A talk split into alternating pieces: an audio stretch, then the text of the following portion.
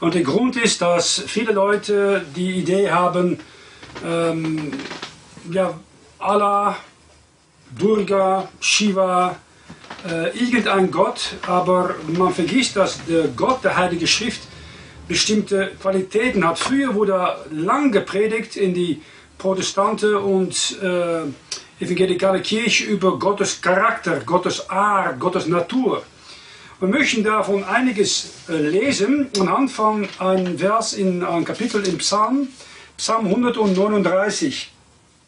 Und das ist eigentlich eine Psalm, die spricht von Gottes Allwissenheit und Allgegenwart.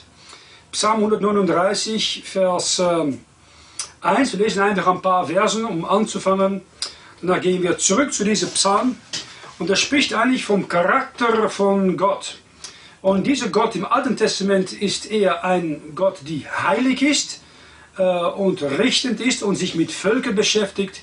Die gleiche Gott im Neuen Testament offenbart sich als ein persönlichen Vater für diejenigen, die Buße tun und glauben an seinen Sohn Jesus Christus. Psalm 139, Vers 1, ein Psalm Davids fortzusingen. Herr, du erforschest mich und kennest mich. Ich sitze oder stehe auf, so weißest du es. Du verstehst meine Gedanken von Werne. Ich gehe oder liege, du bist, so bist du um mich und siehst alle meine Wege. Denn siehe, es ist kein Wort auf meiner Zunge, dass du, Herr, nicht alles wissest. Du schaffest es, was ich vor oder hernach tue, und hältst deine Hand über mir. Solche Erkenntnis ist mir zu wunderlich und zu hoch, ich kann's nicht begreifen. Lassen wir noch beten. Vater, wir danken für dein Wort und danke, dass das Buch uns auch eine Offenbarung gibt an deine Natur, dein Charakter, wie du bist als Schöpfer von Himmel und Erde, als allwissende, allmächtige, allumgegenwärtige Gott, die sich später in Jesus Christus als Mensch hat offenbart. Wir danken, dass wir durch ihn dich als himmlischen Vater kennenlernen dürfen, beten auch dein Segen nun über dein Wort. Das fangen wir in Jesus Christus Namen. Amen. Ähm, um Gott besser zu verstehen und besser zu kennen, äh, ist diese Studie, denke ich, die Mühe wert und äh, hilft uns auch besser, den Herrn zu lieben und ihm auch nachzufolgen. Äh, der Grund ist, dass der Mensch geistlich blind geboren ist und keine Gemeinschaft mit Gott hat und auch nicht kennt. Und die Frage ist, wie kann ein Mensch seinen geistlichen Blick zurückbekommen und Gott verstehen? Das ist durch die neue Geburt, die Wiedergeburt, wie wir lesen in Johannes Kapitel 3, Vers 3 bis Vers 7. Und zweitens, nachdem man von neuem geboren ist, etwas von Gottes Natur und Charakter zu lernen. Das ist die Frage, wie ist Gott eigentlich? Die Gott, die niemand gesehen hat, die diese Natur wunderschön gemacht hat, wie ist er in seinem Charakter? Das Beste eigentlich äh, sehen wir, wenn wir das Charakter von Jesus Christus anschauen. Wir sehen in Johannes Kapitel 1, Vers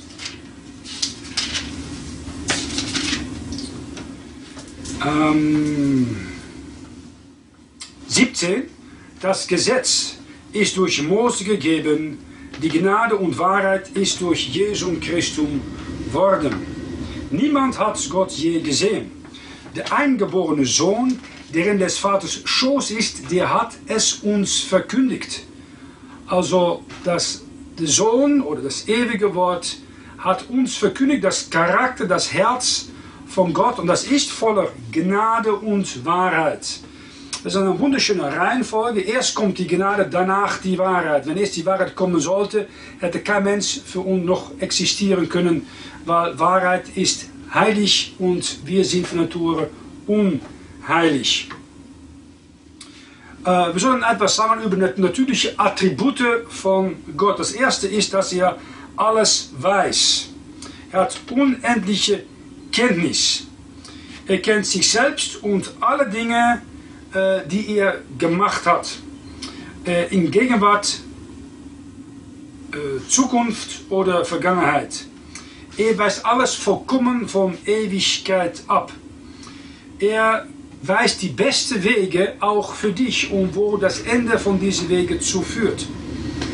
Die wir lesen in den Psalmen, das spricht viel von das Charakter und die Attribute von Gott. Im Psalm 147, Vers 4 und Vers 5. Er zählt die Sterne und nennt sie alle mit Namen. Unser Herr ist groß und von großer Kraft und ist unbegreiflich, wie er regiert. Er zählt die Sterne, er kennt sie mit Namen. Die hunderten Millionen Lichtjahre weg scheinen zu sein, die kennt er. Die Haare deines Haupts hat er alle gezählt, sagt Matthäus 10, Vers 30. Das heißt, Gott kennt vollkommen und versteht vollkommen deine Probleme, deine Schwierigkeiten, deine Bedürfnisse. Und er hat dich geboren worden lassen in Zeit und Raum und dich erlöst, die Augen geöffnet. Und nun ist eine Sache, um für dich, um seine vollkommene Wille zu suchen und zu tun. Du kannst sicher sein von Gottes Liebe, seine Fähigkeit und sein Verlangen, um deine Bedürfnisse entgegenzukommen. Er kennt dich vollkommen. Äh, wenn du mal denkst, ja, ist das wirklich so? Äh, ein schönes Vers in Jesaja 55, Vers 8. Meine Gedanken sind nicht eure Gedanken und eure Wege sind nicht meine Wege, spricht der Herr. Sondern so viel der Himmel höher ist denn die Erde, so sind auch meine Wege höher denn eure Wegen und meine Gedanken denn eure Gedanken. Und wenn man das so bedenkt, der Himmel ist viel höher als die Erde, so sind seine Gedanken höher als deine Gedanken und deine Wege höher als deine, äh, seine Wege höher als deine Wege. Und dein Weg ist ab und zu fremd, du verstehst es nicht und dann fragst du nach oben und Gott sagt ab und zu Stopp, kehr um, geh einen anderen Weg und du denkst von Natur oder deine Umgebung denkt, das ist so ein Wahnsinn, das kannst du doch nicht tun und das ist Gottes Weg für dich. Das ist eine wichtige Sache, die du lernen musst nach deiner Bekehrung, dass dein Weg, du bist nicht klug genug, dein Leben zu führen. Du brauchst vollkommen Gottes Hilfe, um die richtigen Entscheidungen zu nehmen für Zukunft, für Freizeit, für Studien, für Sport, für Partner, für Lebensziel. Du brauchst Gott darin zu fragen, als dein himmlischen Vater, was sind deine Wege, was ist deine Wille in diesem spezifischen Bereich für mich persönlich. Zweitens möchte ich sagen, Gott ist allmächtig. Gott ist fähig, um zu tun, was er will, aber in Übereinstimmung, in Harmonie mit seiner Natur. Es sind ein paar Dinge, die Gott nicht tun kann. Er kann nicht lügen, sagt Hebräer 6, 18. Er kann keine Sünde begehen, sagt Jakob 1, 13. Er kann keine Sünde beachten, nach Habakkuk 1, 13. Er kann sich selbst nicht verleugnen, nach 2 Timotheus 2, 13. Nichts ist zu schwer für ihn. Das ist eine wunderbare Verheißung. Das wird im Alten und Neuen Testament beide gegeben. Ich möchte euch das gerne noch vorlesen in Jeremia 32, Vers 17. Ach, Herr, Herr, siehe, du hast Himmel und Erde gemacht durch deine große Kraft und durch deinen ausgestreckten Arm und ist kein Ding vor dir unmöglich. Wunderbare Stelle. Und man sagt auch oft das Telefonnummer des Herrn, Jeremia 33, 333. Rufe mich, so will ich dir antworten und wir dir anzeigen große und gewaltige Dinge, die du nicht weißt. Ruf ihm an, frage ihn für Weisheit und lerne auf seine Antwort und seine Führung zu warten. Weil er allmächtig Gott ist, ist nichts unmöglich vor ihm. Die Parallele im Neuen Testament ist Philippa 4,13. Ich vermag alles in dem, der mich mächtig macht, Christus. Alles. Nicht aufgrund von deiner Fähigkeit, aber weil du in Christus bist und Christus ist Gott. Man hat verschiedene Wille, die man unterscheiden kann nach Römer Kapitel 12, Vers 2. Da ist eine Wille, die Gott akzeptiert. Äh, der wohlgefällige, Entschuldigung, der gute Wille, ist gut. aber ist nicht vollkommen. Ein Wohlgefällige, die ist was besser. Eine Person, nicht nur errettet ist, aber auch versucht, Jesus nachzufolgen, doch auf seine Bedingungen. Und die dritte ist die vollkommene Gotteswille. Eine Person sagt, die sagt, ich möchte dich nachfolgen, Herr, aber auf deine Bedingungen. Der Job, den ich brauche, die Frau, die du für mich hast, ich mache nicht meine eigene Entscheidung, ich warte auf dich und du solltest es mir aufgrund von deinem Wort ganz klar zeigen. Wenn du das nicht tust, dann warte ich einfach, bis du das Richtige für mich offenbarst. Und natürlich, Gott ist allmächtig, aber überlasst dem Mensch eine freie Wille. Ähm, Gott hat nicht die Sünde von diesem Universum weggehalten. Lucifer, der fünfte Cherub, konnte sich gegen Gott versündigen. Der erste Mensch konnte sich gegen Gott versündigen. Die Möglichkeit war da, um zu essen vom Baum von Kenntnis von Gut und Übel. Ähm, das heißt, Gott rettet niemand aufgrund von Gewalt, dass er jemanden überwältigt. Das ist eigentlich die Idee von der Auserwählungslehre von Calvin, dass ein Mensch gegen seine Wille von neuem geboren wird und danach kann er an Jesus Christus glauben. Das ist eine ihre Lehre. Äh, Effekt, äh, Tatsache ist, dass Gott fähig ist, ist viel mehr zu tun, als was wir denken oder glauben können. Dem aber, der überschwänglich tun kann über alles, was wir bitten oder verstehen, nach der Kraft, die da in uns wirkt. Epheser 3, Vers 20. Das ist eine wunderbare Verheißung in Verbindung mit Jeremia 33, Vers 3, spricht über Gottes Allmacht. Dann ist Gott auch überall gegenwärtig. Das heißt, unendlich in Raum. Er ist überall gegenwärtig und aktiv. Er hat eine volle Kenntnis von alles, was hier stattfindet auf dieser Erde. In zurück unserem Text in Psalm 139. Psalm 139, Vers 8. Führe ich gen Himmel, so bist du da. Bettete ich mir in die Hölle, siehe, so bist du auch da. Nehm ich Flügel der Morgenröte und blieb am äußersten Meer, so würden mich doch deine Hand da selbst führen und deine Rechte mich halten. Spreche ich, Finsternis möge mich decken, so muss die Nacht auch Licht um mich sein. Denn auch Finsternis nicht finster ist bei dir, und die Nacht leuchtet wie der Tag, Finsternis ist wie das Licht. Denn du hast meine Niere in deiner Gewalt und du wärst, warst über mir in Mutterleibe. Das heißt, Gott kennt dich vollkommen, er ist überall gegenwärtig.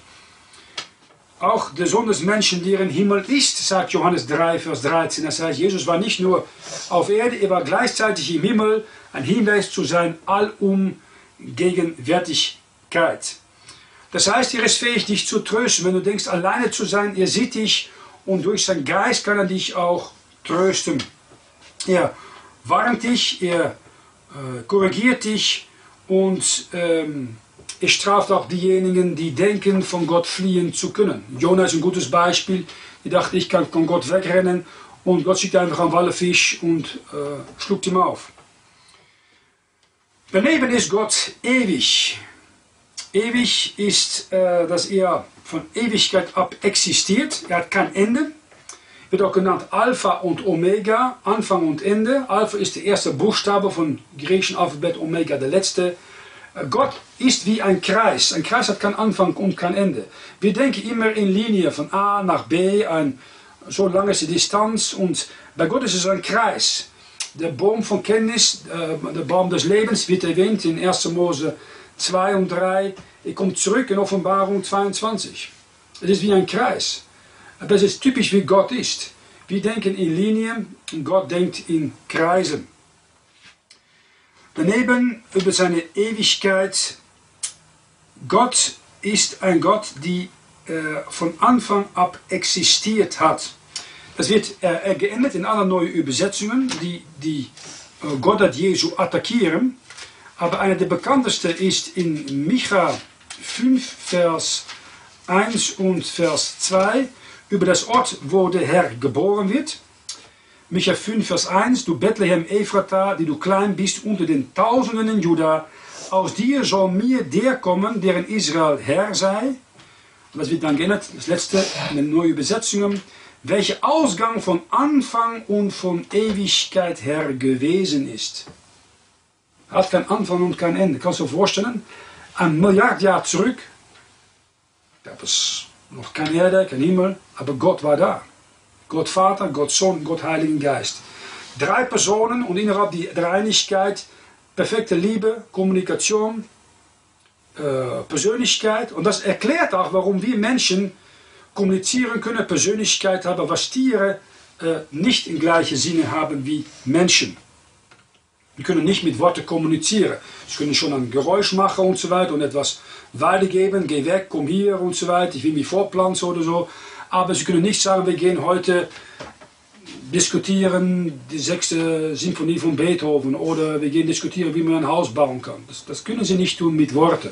Es ist unmöglich. Ähm, wichtig ist für uns in dieser Hinsicht zu realisieren, dass Menschen für ewig leben. Deine Seele, wenn du zuschaust, soll ewig leben. Ob es nun Himmel oder Hölle ist, das macht nichts aus. Die Seele lebt ewig, weil Gott ewig ist. Und wenn du gesündigt hast gegen den ewigen Gott, ist die Strafe ewig und deswegen ist die Hölle auch ewig. Die soll nur aufhören, wenn Gott aufhört zu existieren. Das tut er nicht.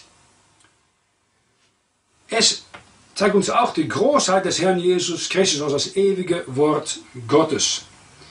Und es zeigt auch, dass wir in dieser beschränkten Zeit von Leben, die Psalm 90 sagt, wenn man stark ist 70, wenn man sehr stark ist 80 Jahre, die Zeit nützen, ausnützen soll, auskaufen soll, um Leute zu gewinnen vor Jesus Christus und die Zeit recht zu gebrauchen. Daneben ist Gott unveränderlich.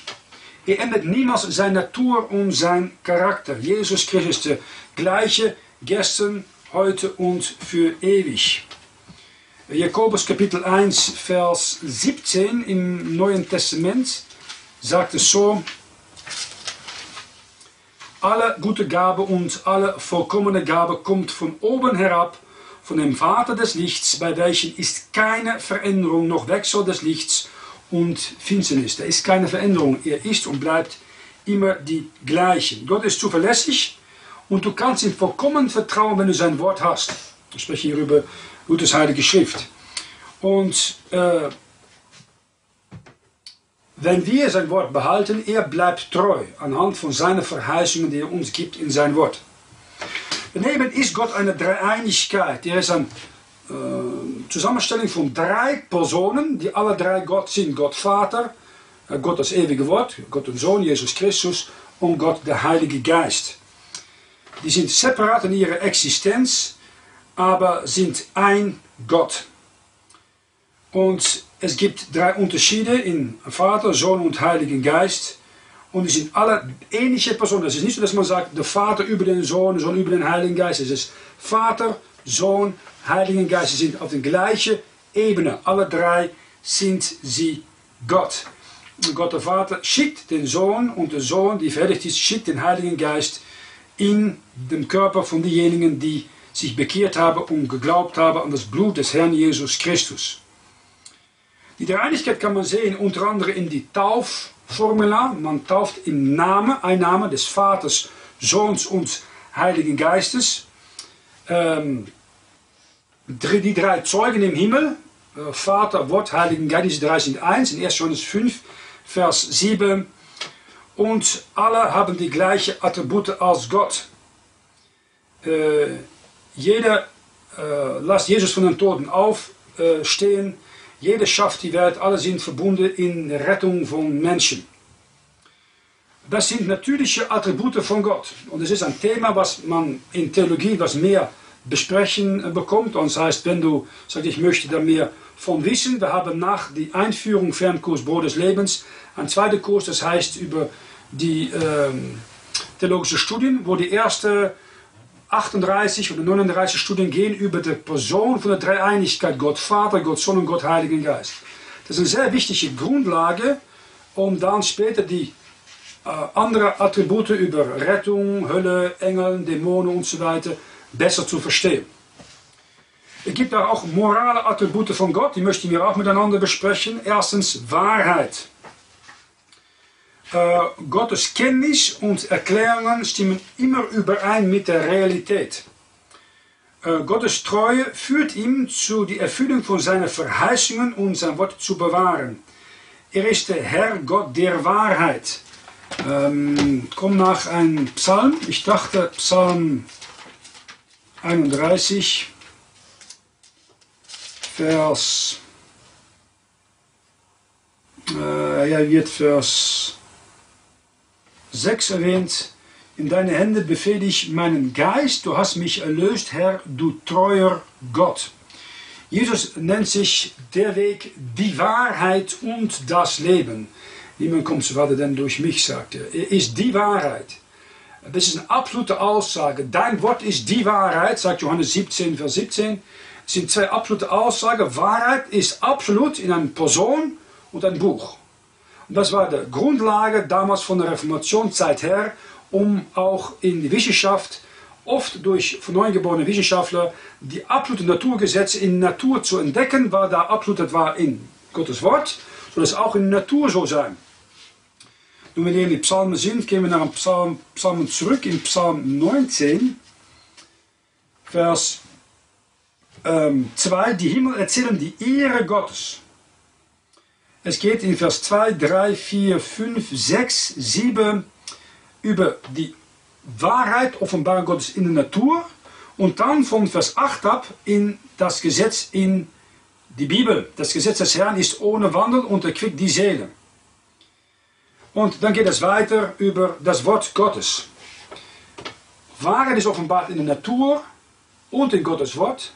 Aber das Letzte brauchst du, um das Charakter Gottes besser zu verstehen. Dass Gott Wahrheit ist, kann man nicht direkt anerkennen in die Natur. Daneben ist er heilig. Das heißt, er ist absolut rein und hat nichts zu tun mit Schmutz, mit Sünde, mit Bosheit. Die Bibel sagt in Jesaja 6, Vers 3, Heilig, heilig, heilig ist der Herr der Herrscharen. Nicht Liebe, Liebe, Liebe. Heilig, heilig, heilig. In Offenbarung Kapitel 4, Vers 8, dann sehen wir, dass die Ältesten und die Cherubs da rund um den Thron sich versammeln, um den Herrn zu loben und anzubeten. Und da lesen wir, dass sie sagen, heilig, heilig, heilig ist der Herr, der Gott, der Herr, der Allmächtige, der da war und der da ist und der da kommt. Nicht Liebe, Liebe, Liebe, nicht barmherzig oder Gnade, heilig. Heilig ist das erste Kennzeichen von der Gott der Bibel.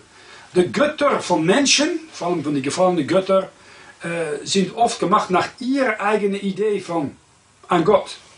Und sie sind nicht heilig. Nur ein ist heilig, das ist äh, der Herr. Und darum ist dieses Buch auch heilig. Darum ist dieses Buch aus verboten in mehr als zehn Ländern vor allem in moslemische und kommunistische und auch früher in alle katholische Länder. Heilige Vater nennt der Herr Jesus Christus sein Vater. Der Mensch der Sünde in Rom hat das gestohlen und nennt sich Heilige Vater, was eine blasphemische Nachahmung ist. Und der Herr sagt in 1. Petrus 1,16 zu uns, seid heilig, weil ich bin heilig. Im Moment, dass du zu Jesus Christus kommst, dann willst du ein heilig Leben führen, weil ein Heiligen Geist ist in dir, der dich versucht wegzuhalten von alles, was verschmutzt und sündig und Weltsinn ist. Wie können wir diese Heiligkeit Gottes sehen? Nun, in der Stiftshütte sehen wir das Allerheilige, wo der Priester nur einmal im Jahr eintreten könnte, um Versöhnung zu tun für das Volk mit Blut eines Lammes. Die zehn Gebote zeigen ganz klar in 5. Mose oder in 3. Mose 11 bis 15, was man zu tun hat, wenn man unrein war. Dann muss man sich heiligen und dann konnte man wieder Gemeinschaft mit Gott haben. Äh, wenn da bei der Berg Sinai, der Berg Horeb, Gott sich offenbarte, dann musste das Volk wegbleiben und sich heiligen, weil Gottes Gegenwart kam nach unten. Im Alten Testament musste man Opfer bringen, von Adam und Eva ab bis der Zeit von Jesus Christus, um einen heiligen Gott nahe zu kommen. Und ein sündiger Mensch musste Opfer bringen, um seine Sünde vergeben zu bekommen.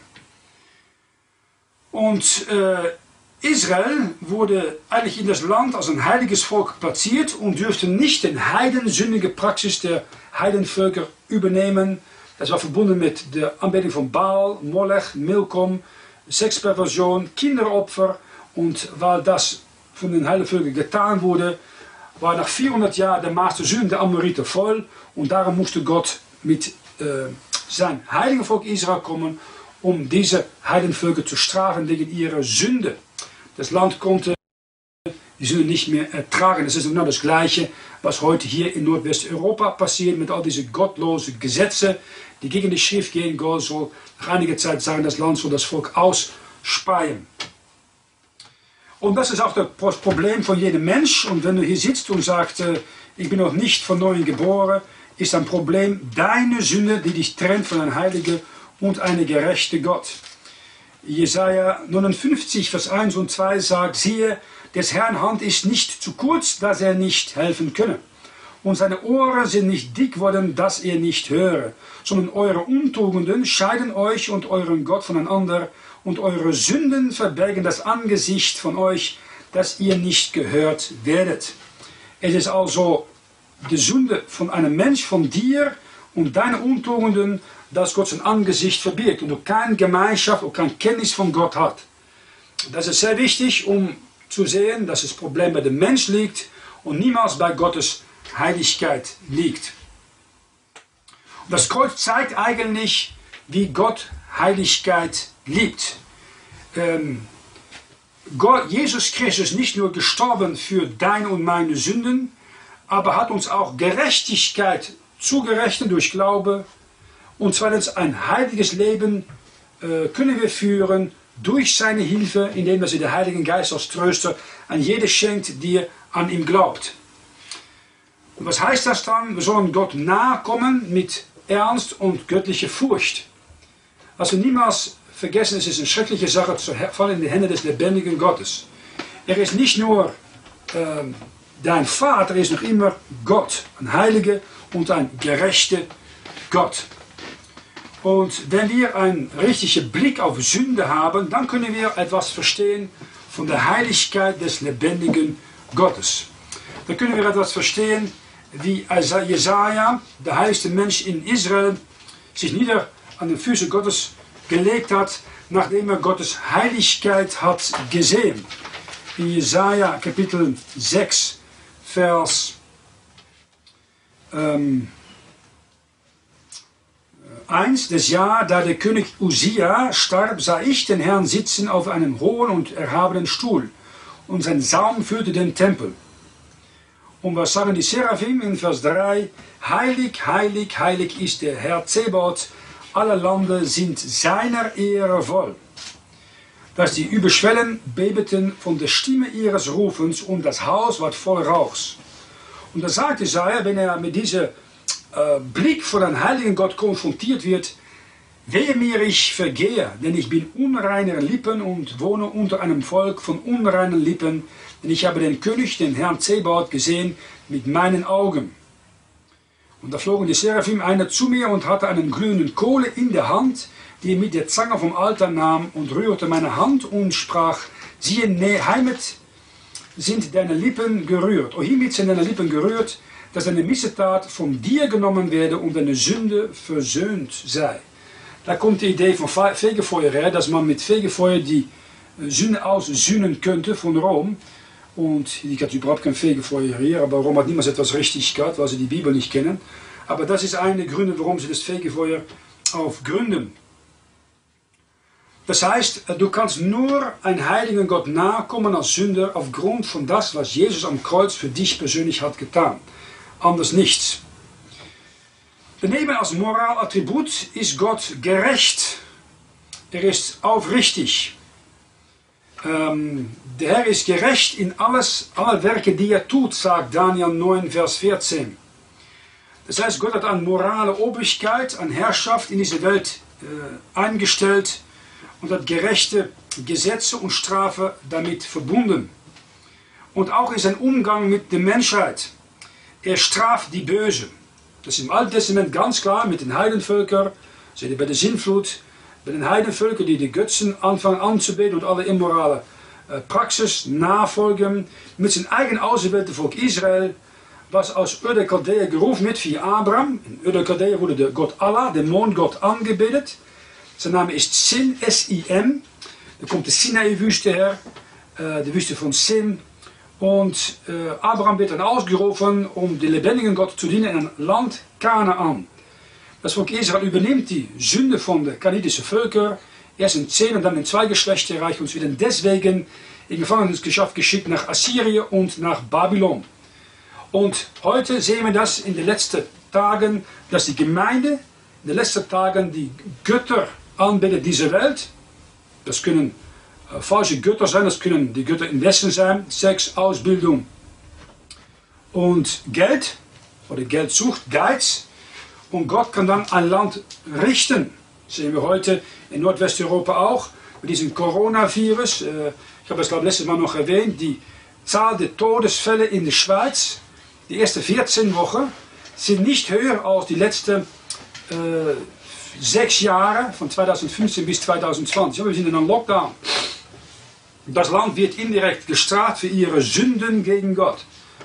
Und da hörst du wenig Predigt über. Aber es ist einfach eine Tatsache. Pestilenz, wahr oder nicht wahr, wird gebraucht von Gott, um ein Volk zu strafen, seine Aufmerksamkeit zu ziehen, dass ein Volk Buße tut und die individuellen Leute sich wenden zu dem lebendigen Gott, zu dem heiligen Sohn von Gott, der Herr Jesus Christus.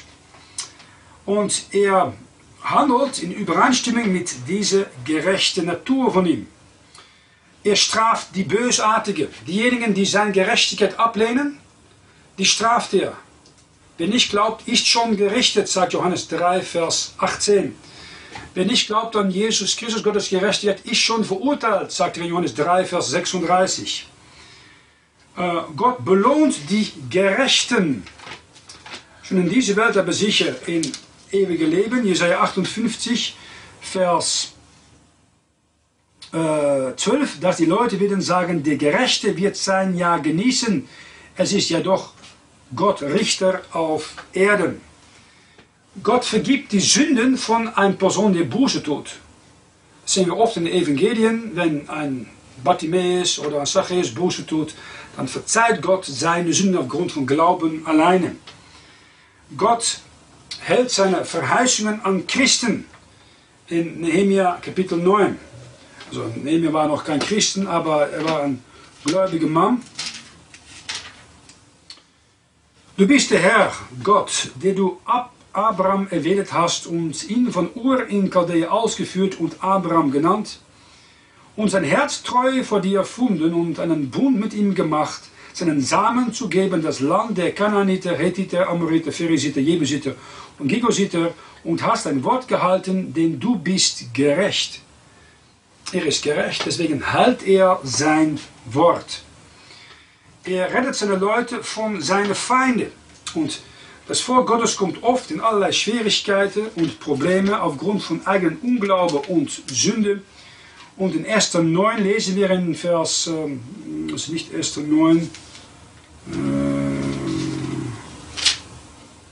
falsche Referenz hier. Oh, Entschuldigung, ein falsches Buch hier. Ist äh, Nehemia Esther 9. Vers 24. Ähm, 1. 9, Vers 24 und 25.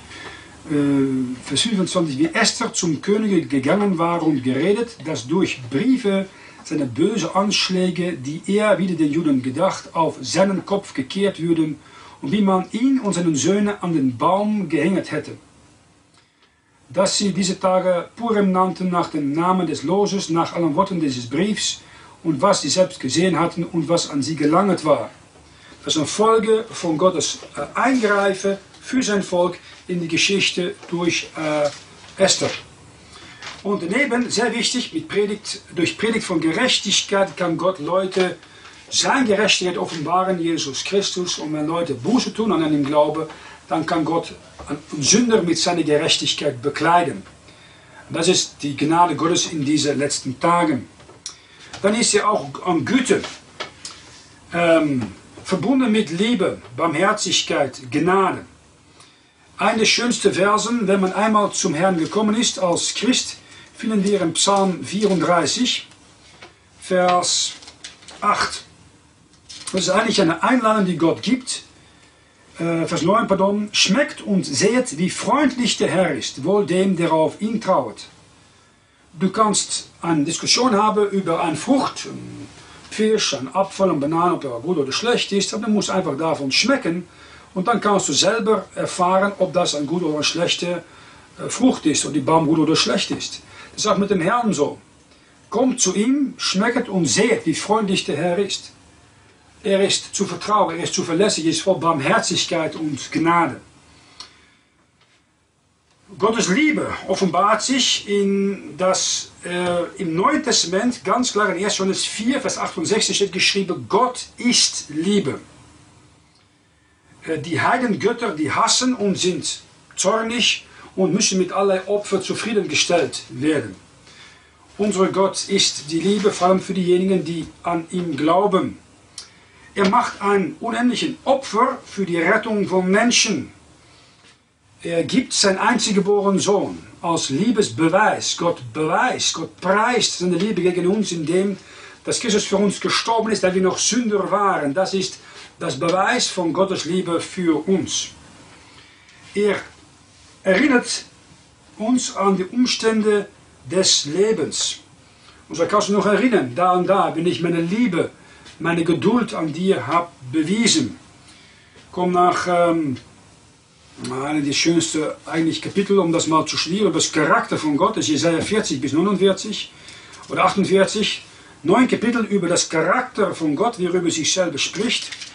Und das kannst du selber mal so kleine Studien diese Woche nehmen, um zu wissen einiges über das Charakter von Jesus Christus, über das Lesen von Jesaja 40 bis 48.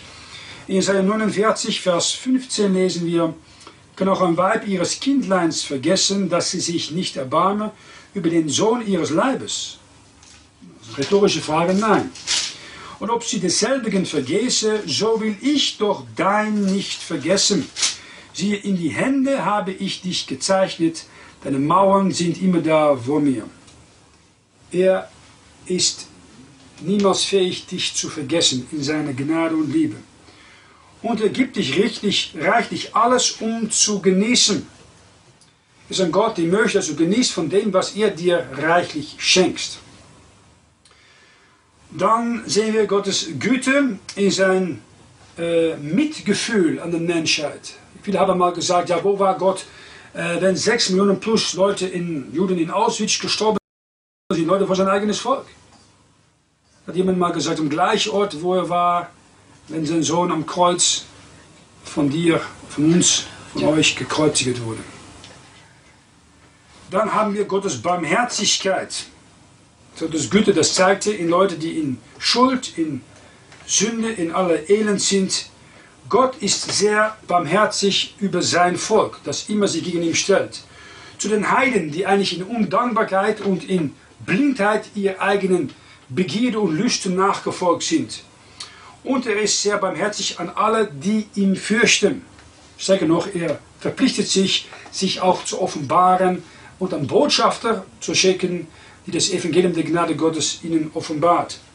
Und alle, die sein Heil suchen, er, er sucht diejenigen, die ihm suchen und er kommt ihre zeitliche und ewige Bedürfnisse entgegen in sein Sohn, den Herrn Jesus Christus. Wir sind nun in Jesaja, gehen wir ein paar Kapitel weiter nach Jesaja 55, Vers 7. Der Gottlose lasse von seinem Wege und die Übeltäter seine Gedanken und bekehre sich zum Herrn. So wird er sich seiner erbarmen und zu unserem Gott, denn bei ihm ist viel Vergebung. Ein erbarmender Gott für Sünder, für Gottlose. Das waren wir alle. Ob nun hier sitzt als bekehrte Jude oder bekehrte Heiden, du warst ein ohne Gott und ohne Hoffnung in diese Welt.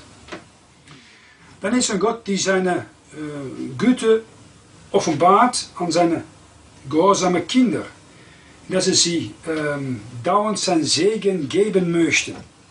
Er begleitet dich auch im dunklen Tal, das Tal des Todes, mit seiner Gegenwart. Lesen Römer 8, Vers 32, welcher auch seines eigenen Sohnes nicht hat verschont, sondern hat ihn für uns alle dahingegeben, wie sollte er uns mit ihm nicht alles schenken?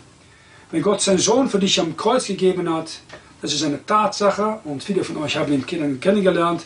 dann möchte er auch mit ihm dir alles schenken. Diese Barmherzigkeit und Liebe Gottes kann auch gesehen werden in die Liebe vom Vater zu diesem ähm, verlorenen Sohn. Er hat alles verprasst mit Huren. Er kommt zurück und sein Vater sagt nichts darüber. Er freut sich nur, dass dieser jüngste Sohn zurückgekommen ist und wieder heimgekommen ist. Dann haben wir Gottes Gnade. Äh, Gottes Reichtum auf Kosten von Jesus Christus. Hat jemand mal gesagt, so kann man Gnade äh, definieren. Und das zeigt unter anderem sich, dass wenn du hier schaust und du bist noch nicht von neuem geboren, du noch immer lebst und noch nicht in die Hölle gekommen bist, obwohl du das schon lange verdient hast wegen deiner Sünde gegen Gott. Gott zeigt seine Gnade in den Trost durch die Heilige Schrift, durch christliche Einfluss, durch das Werk des Heiligen Geistes in dein Leben. Durch das Retten von Sünde, von ein sündvolles Leben. Das ist Gnade. Äh, Gott ist nicht nur Gnade, indem er deine Sünden vergibt, dass er dich auch eine Chance gibt, dein verschmutztes, weggeschmissenes Leben zurückzuverdienen, um etwas für ihn zu tun. Um deine Zeit weise zu benutzen, zu seiner Ehre. Nun, was hat das zu tun mit deinem Verhalten? Wenn du einen Gott hast, die sich offenbart hat und dich erlöst hat in seinen Sohn und diesen Geist von diesem Jesus Christus, den Heiligen Geist, ist in deinem Körper gekommen, sollen diese Attribute, natürliche und Moralattribute von diesem Gott in dir auch sichtbar werden.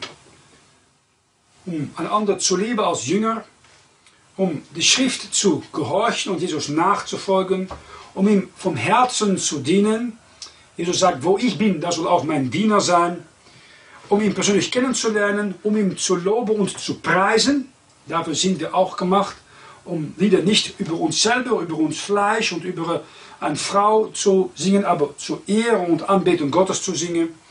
Um das Wort zu studieren, um den Herrn anzubeten in Geist und Wahrheit, ist eigentlich um unsere Dankbarkeit an diese allmächtige, allumgegenwärtige heilige Gott zu zeigen.